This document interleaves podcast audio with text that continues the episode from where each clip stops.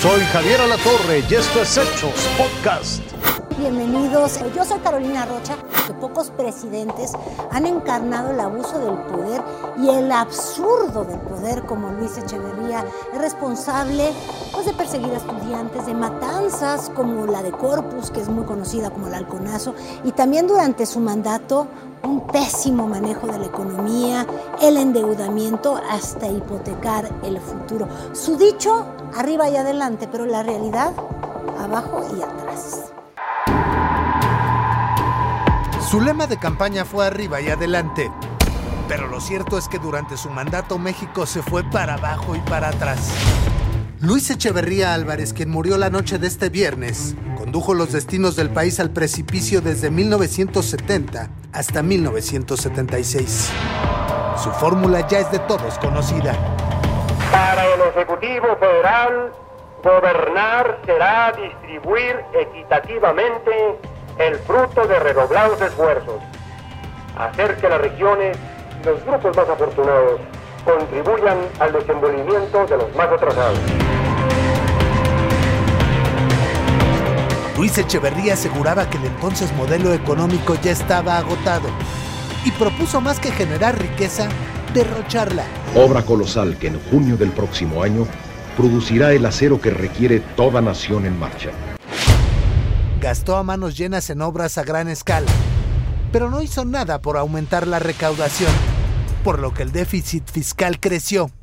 Lo mismo pasó con la cuenta corriente y la inflación para tapar el resultado de sus malas decisiones.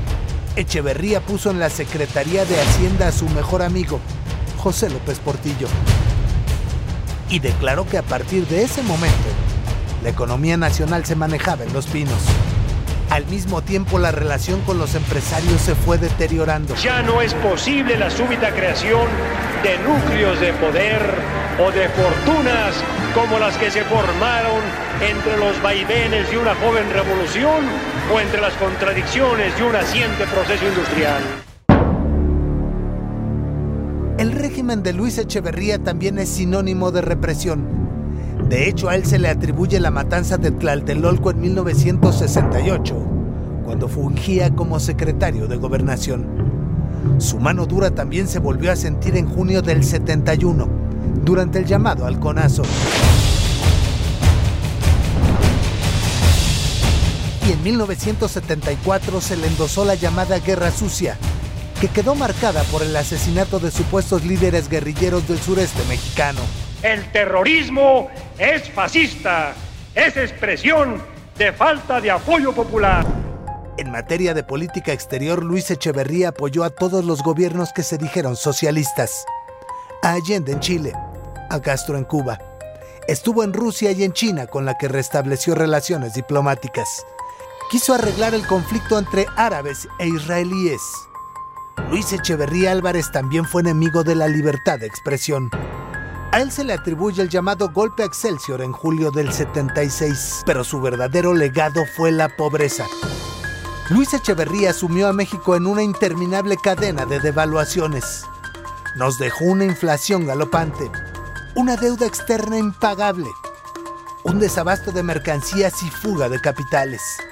Gracias al fracaso de su experimento económico, los empresarios perdieron la confianza y dejaron de generar empleo. El país perdió en competitividad y en productividad, pero ganó en número de pobres.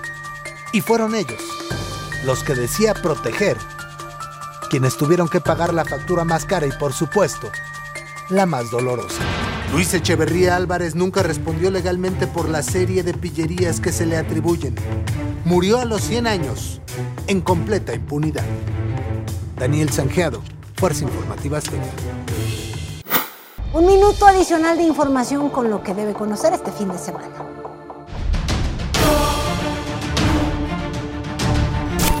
Ya son cerca de 10 hectáreas contaminadas en Papantla, Veracruz, a causa de una fuga de hidrocarburo de hace una semana.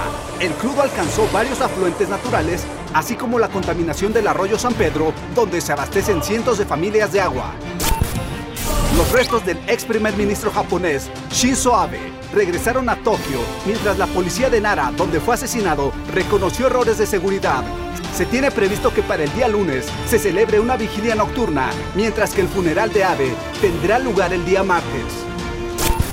Un hombre fue asesinado la noche del viernes. Le dispararon en al menos 15 ocasiones. La agresión ocurrió a unas cuadras del edificio de la alcaldía Venustiano Carranza. Las autoridades corroboran la identidad de la víctima, identificado como Enrique Salazar Chávez.